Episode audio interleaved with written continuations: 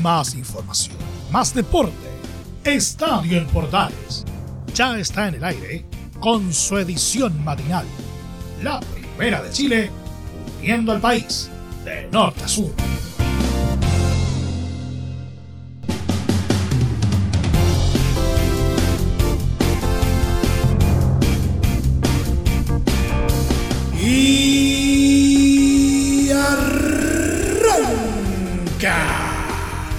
Señoras y señores, ¿cómo les va? Muy buenos días. Bienvenidos una vez más. Bienvenidos al show día lunes, inicio de semana. Y hoy día, eh, si bien eh, no hubo fútbol eh, a nivel nacional, salvo la segunda división que vamos a estar tocando el día de hoy porque estuvo bastante interesante la, la fecha número 10 del torneo de la división de bronce del fútbol chileno. Tenemos también cositas interesantes en torno, por ejemplo, a la previa del partido de La Roja con Gana eh, por la Copa Quirín. Habló el Toto Berizo y dijo un par eh, de cosas más que rescatables.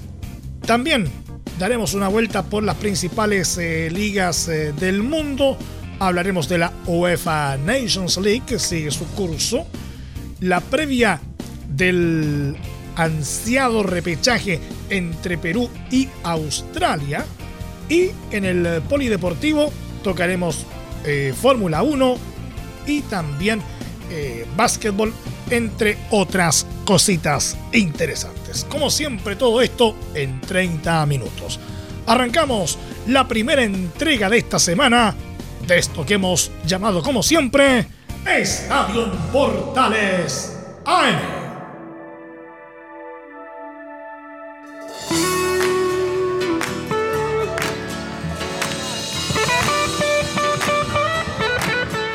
Desde el central de la Primera de Chile, uniendo al país de norte a sur, les saluda Milo Freixas, como siempre un placer acompañarles en este horario. Eduardo Berizzo, en conferencia de prensa previa al duelo de La Roja con Gana, se refirió a la resolución sobre el caso de Byron Castillo, indicando que hay que dar vuelta a la página y enfocarse en lo deportivo. Bueno, mi opinión más concreta sería imaginar el futuro pensando y dejando el tema atrás. Como seleccionador, eh, o mejor dicho, hay mejores personas que, que pueden contestar mejor sobre esto a nivel institucional o a nivel legal. Yo enfocarme en, lo deportivo, claro que significaba o significa aún reclamos y demás, mi ilusión ir al Mundial de Qatar. Pero mi mirada está puesta en el entrenamiento, en los partidos, en descubrir futbolistas, en el desarrollar nuestro plan. Eh, y lo mejor tal vez que, pudiese hacer es apartar este tema de, de, contestarlo o de, recibir la pregunta para enfocarme en lo que. Y si podemos ir al Mundial de Qatar, claro que reaccionaremos a esa inmediatez. Pero la mirada está puesta en proceso más Respecto al partido con Ghana, el entrenador destacó que su periodo está iniciando en comparación con la realidad de sus últimos rivales. Entonces, nuestro final de temporada con futbolistas que ya habían terminado sus ligas, en un viaje agotador de alguna manera, pero con la intención intacta de venir aquí, aprovechando el tiempo juntos, aprovechando los entrenamientos realizados, incorporando gente, como me preguntaban recién, de Ariel Osorio, de la gente joven, de Núñez, de Tapia, de, de Ibacache, de la gente de Nayer, descubrimientos, eh, confluyen en esta gira muchísimos elementos que tienen que van en contra tal vez de una continuidad de una línea de juego o que nos dejan en desventaja de cara a tres selecciones como las que enfrentamos, Corea, Túnez y Ghana, mundialistas, y dentro de un proceso ya casi con, en la recta final. Nosotros estamos iniciándolo y ellos están terminándolo de cara a cinco meses, la gran cita del Mundial. El partido entre La Roja y Ghana por el tercer lugar de la Copa Quirín se jugará este martes 14 de junio a partir de las 2 y cuarto de la madrugada, hora de Chile.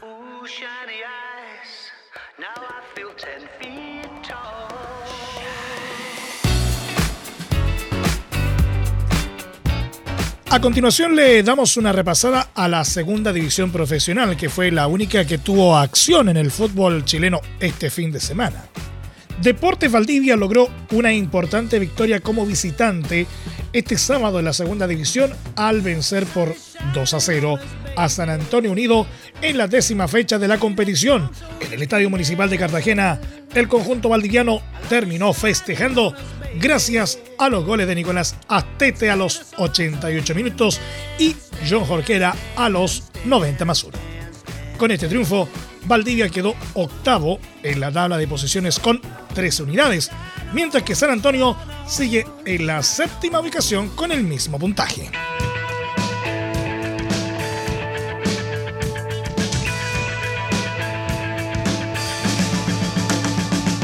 San Marco de Arica volvió a abrazarse este sábado en la segunda división al derrotar por 2 a 0 a Deporte Limache en la fecha 10 y mantenerse aferrado al liderato del torneo. Frente a su público, en el estadio Carlos Didborn, la escuadra ariquiña debió esperar a la segunda etapa para poder abrir el marcador. Y fue Byron Monroy el que lo logró por partida doble al convertir en los 69 y 83 minutos. De esta manera, los del Morro sumaron 22 puntos en la primera posición del certamen, sosteniendo su ventaja sobre el escolta General Velázquez. Limache, en tanto, sigue en el fondo con 7 unidades en la última ubicación de la tabla de posiciones.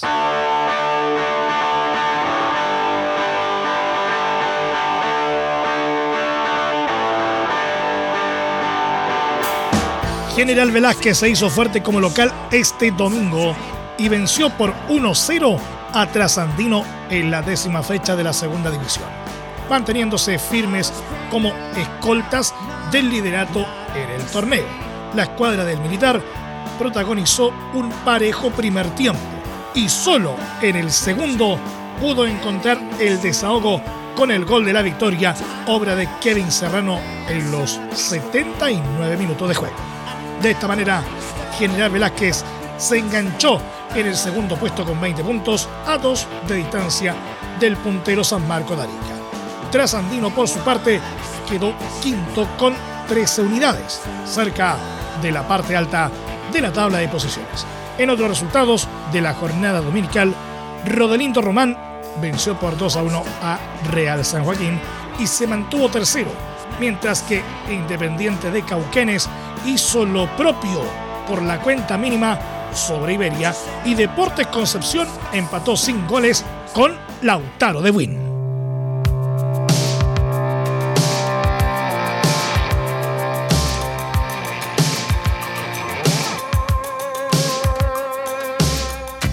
Cambiamos de ámbito y nos vamos a revisar las ligas alrededor del mundo.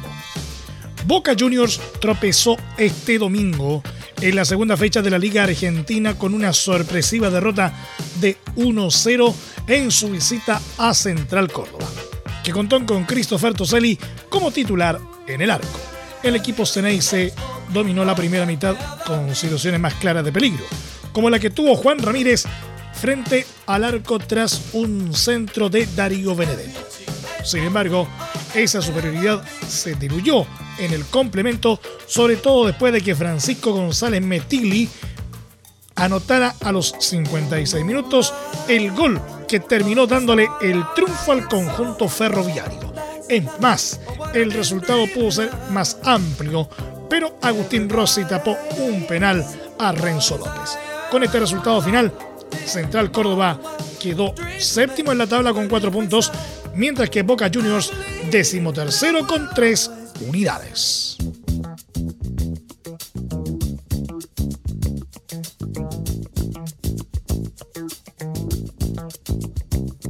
En duelo válido por la segunda fecha de la Liga de Argentina, Racing Club viajó hasta Mendoza para medirse con Godoy Cruz, cayendo ante los locales por 2 a 0. Salomón Rodríguez fue la figura del encuentro pues marcó los dos goles del Tomba. La apertura de la cuenta llegó a los 52 minutos con golpe de cabeza en el área chica. El segundo tanto se dio a los 70 con un remate al segundo palo. El compromiso contó con dos jugadores expulsados, uno por cada equipo. Tomás Chancalay dejó con uno menos a los visitantes a los 36 minutos, mientras que Franco Negri vio la tarjeta roja en el conjunto mendocino a los 64 minutos. A falta de partidos por disputarse, Racing, que no contó con Gabriel Arias ni con Eugenio Mena, que se encuentra en la gira de la Roja por Asia, se ubica décimo con tres puntos. Por su lado, Godoy Cruz está séptimo con igual cantidad de unidades.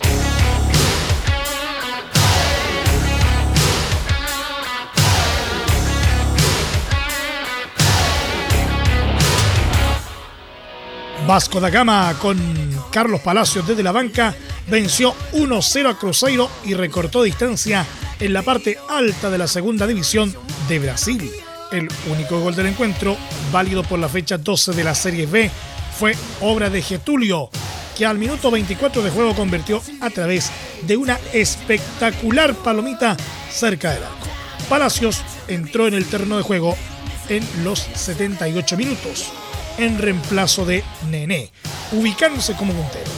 En el poco tiempo que estuvo en cancha, el Nacional no pudo influir mucho en el trámite del fútbol, completando tres pases y cometiendo una falta. Con este triunfo sobre el líder vasco, se ubica tercero con 24 puntos a cuatro unidades de Cruzeiro. El próximo cotejo del club albinegro es contra Londrina el sábado 18 a las 15 horas de Chile. Y de la liga saltamos a la UEFA Nations League. La selección de España impuso condiciones en casa y derrotó por 2 a 0 a República Checa este domingo en la cuarta fecha de la Nations League, triunfo que los dejó como líderes del grupo B del certamen. El equipo de la Furia Roja pasó sustos en los primeros pasajes del encuentro, ya que tanto Baclav Cerny a los 17 minutos y Jan Costa a los 19 hicieron trabajar al portero Unai Simón con claras oportunidades de gol. Tras aquellos apuros en su propia área, los dirigidos por Luis Enrique se fueron soltando en el terreno de juego y apoyándose en su buen trato de balón encontraron la ventaja gracias a Carlos Soler, que en los 23 minutos recibió un pase de Marco Asensio y definió con un remate fuerte ante el arquero checo Alex Mandous.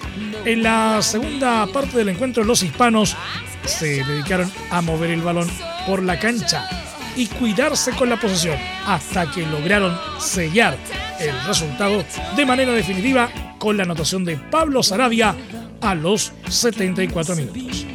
Con esta victoria, España sumó 8 puntos en el primer lugar de su grupo, una más que su escolta, Portugal. República Checa, en tanto, se enredó tercero con 4 unidades.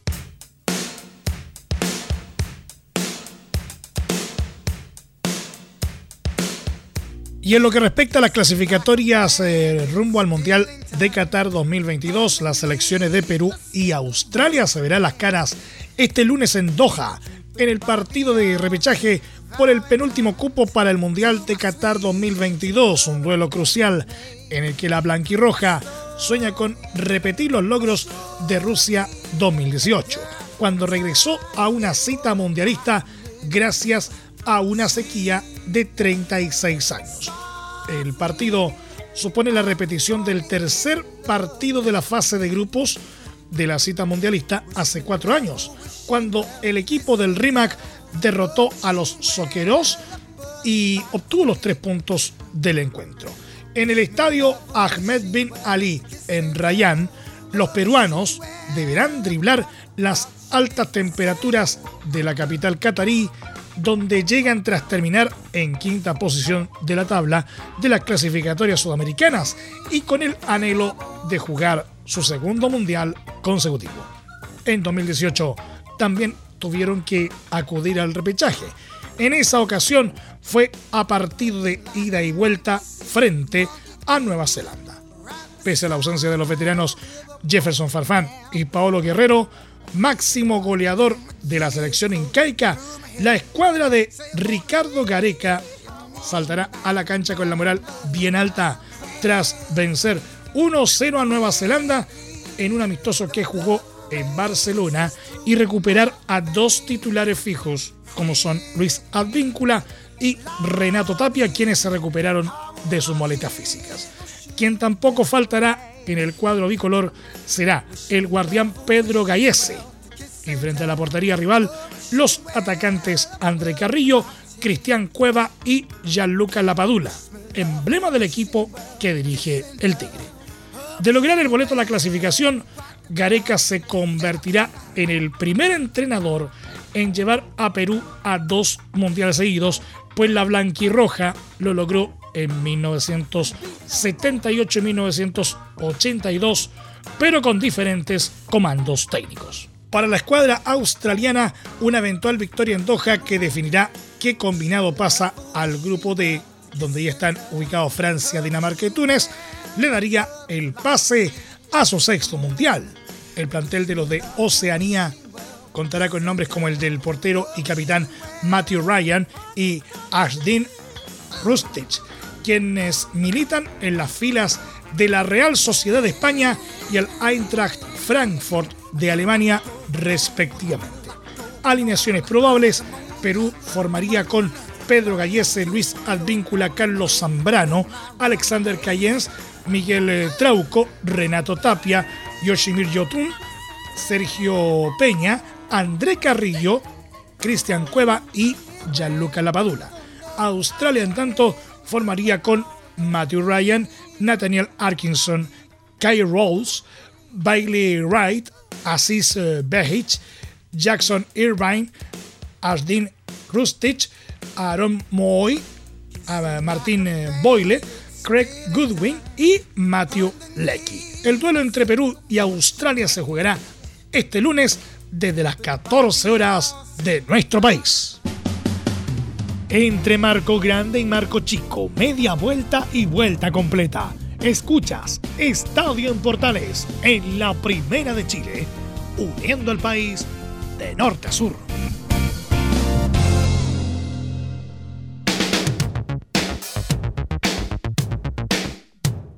¿Tuviste un accidente en tu trabajo? ¿Te sientes con las manos atadas? ¿Te despidieron injustificadamente? En reparación laboral te asesoran y acompañan abogados especializados en trabajo. Los resultados lo respaldan. Consulta gratis a lo largo de todo Chile. Encuéntralos en www.reparacionlaboral.cl.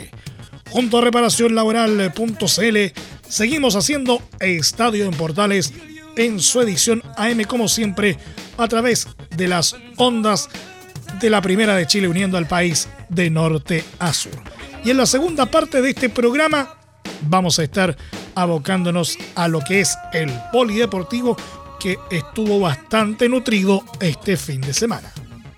El neerlandés Max Verstappen de Red Bull reforzó su liderato en el Mundial de Fórmula 1 al ganar por delante de su compañero mexicano Sergio Pérez el Gran Premio de Azerbaiyán, el octavo del año que se disputó este domingo en el circuito urbano de Bakú, la capital del país. Verstappen, de 24 años, logró su vigésima quinta victoria en la Fórmula 1, la quinta del año, al liderar el tercer doblete de Red Bull de la temporada, en una carrera que Checo acabó segundo, firmando su vigésimo podio en la categoría reina y el inglés Josh Russell de Mercedes tercero, por delante de su compatriota y compañero Lewis Hamilton cuarto este domingo en Azerbaiyán. En una carrera en la que abandonaron los dos pilotos de Ferrari, el español Carlos Sainz que arrancó cuarto a causa de un problema hidráulico y el monegasco Charles Leclerc que lo hizo desde la pole por un problema en la unidad de potencia, Red Bull amplió su ventaja en ambos campeonatos. Verstappen lidera ahora el Mundial de Pilotos con 150 puntos, 21 más que su compañero mexicano. Y la escudería austríaca encabeza el Mundial de Constructores con 279 unidades, 80 más que Ferrari. El próximo Gran Premio, el de Canadá, se disputará el próximo fin de semana en el circuito Jules Villeneuve de Montreal. Colegio Los Leones de Quilpué logró su cometido e igualó la serie final de la Liga Nacional de Básquetbol 2022 jugando en casa. El conjunto felino venció en el cuarto juego de esta definición por 86-70 a Universidad de Concepción para poner la eliminatoria al mejor de siete partidos, igualada 2 a 2. El quinto duelo de estas finales del baloncesto nacional se disputará este viernes a partir de las 20-30 horas en la Casa del Deporte de Concepción, mientras que el sexto compromiso será el domingo en Quilpué, recordando que el cuadro que gane cuatro encuentros será el campeón el elenco felino se repuso de un mal primer cuarto, donde la UDEC impuso sus condiciones y se fue arriba 20-16. Sin embargo, los dirigidos por Juan Ángel Samaniego ajustaron su defensa y fueron más efectivos en sus tiros para lograr un parcial de 11 puntos para irse en ventaja al descanso por 40-35 sobre los de Cipriano Núñez. El tercer cuarto fue decisivo porque los locales salieron con todo y gracias a una racha de 12-0 lograron una diferencia máxima de 17 unidades. Desde allí fueron manejando el margen con un 62-52 luego de 30 minutos. En el último periodo, el campanil reaccionó y se puso a cuatro puntos, pero los Leones sacaron las garras y con una ráfaga de 9-0 liquidaron el partido para sellar el marcador final de 86-70.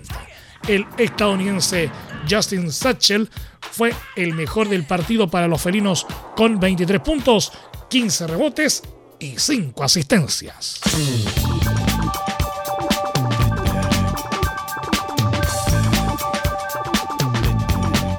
En el tenis, Nicolás Jarry, número 135 del ranking ATP, confirmó este domingo que no disputará Wimbledon, tercer Grand Slam del año, debido a una lesión en su cadera. En unas historias publicadas en su cuenta oficial de Instagram, la raqueta número 4 de Chile confirmó que no disputará ningún torneo sobre pasto en 2022. Hace unas semanas estoy en Barcelona haciéndome un tratamiento por una pequeña lesión que tengo en mi cadera, dijo Jarry. En esa línea reveló que esto lo tengo hace varias semanas y que luego de Roland Garros decidimos parar para recuperarme. Lamentablemente no voy a poder jugar la gira de pasto, ya que es dañino y complicado para la cadera. Es una decisión difícil porque Wimbledon es mi torneo favorito, pero hay que cuidar la salud completo. De esta forma, Jarry busca recuperarse para la gira sobre arcilla que arranca en julio, donde intentará sumar unidades para acercarse nuevamente al top 100 del ranking.